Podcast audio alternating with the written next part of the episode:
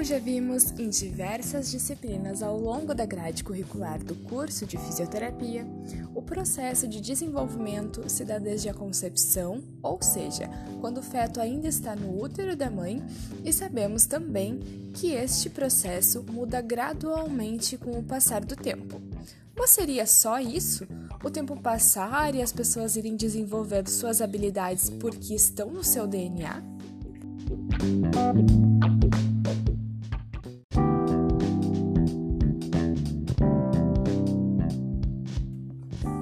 A resposta é tão simples aparentemente, entretanto, não é tão desenrolado assim para algumas pessoas. O desenvolvimento, tanto motor, cognitivo como qualquer outro, se dá pelos hábitos, desde a concepção, com a vida que a mãe leva durante a gestação e após o nascimento por meio de estímulos. Isso mesmo, estímulos. Eles são muito importantes para o desenvolvimento e até mesmo para o aprendizado de qualquer ser humano.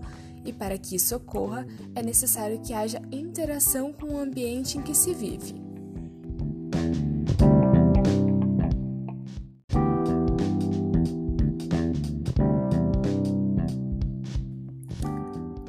Vimos durante a disciplina que a criança possui muitas células nervosas e cromossomos, mas para que haja sinapses, que é o que nos leva ao aprendizado, é necessário o estímulo ao seu entorno. E isso se dá por meio de afeto, quantidade de sono, atenção, acesso à educação de qualidade, entre outras coisas.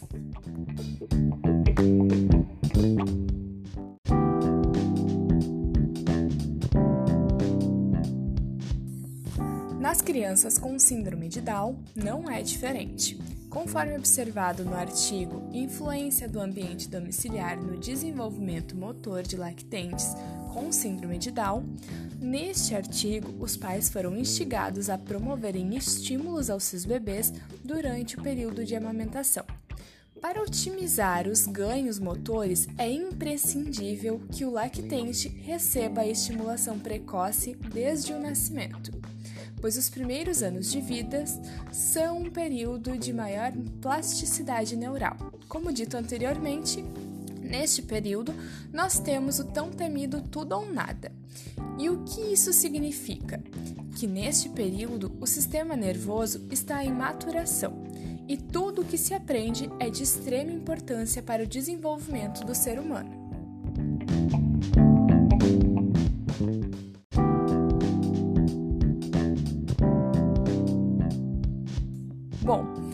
Vamos seguir com o estudo.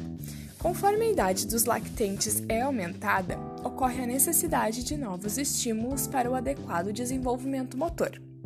Ou seja, conforme a criança se desenvolve, é necessário receber novos estímulos para que ele aprenda mais. Sendo assim, acredita-se na importância de produzir e ofertar recursos educativos e terapêuticos para potencializar ações presentes nos serviços de acompanhamento do desenvolvimento de bebês de risco, especialmente as ações de orientações aos pais. Quanto mais os pais saberem métodos de estimularem os seus bebês, melhor será posteriormente para o desenvolvimento dessa criança. Entretanto, Durante o estudo, muitas mães relataram que não estimulam os seus bebês por não saberem como ou não acharem necessário. Aí entramos nós.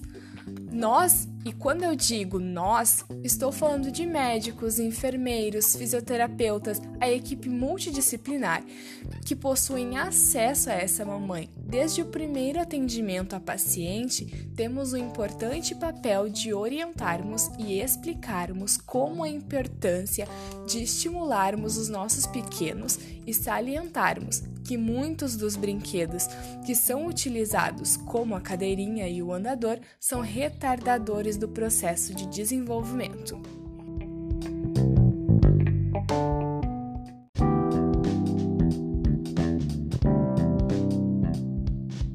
Sem contar na importância de qualquer ser humano ter contato com a comunidade em geral ver outras pessoas, ouvir novas vozes, observar novas paisagens e o toque. Bom, o toque sempre será a melhor forma de afeto e contato para as crianças. Imaginem o quanto isso é importante e satisfatório.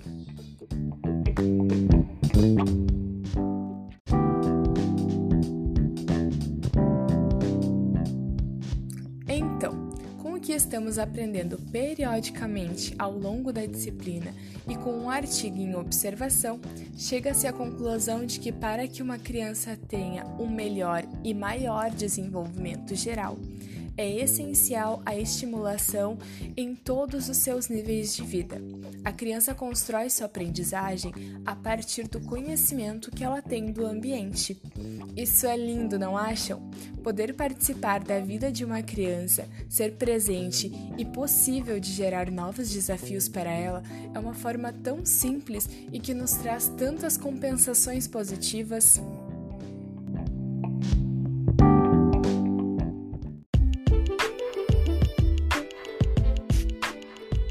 Espero que tenham gostado do assunto de hoje. Até o próximo podcast. Tchau, tchau!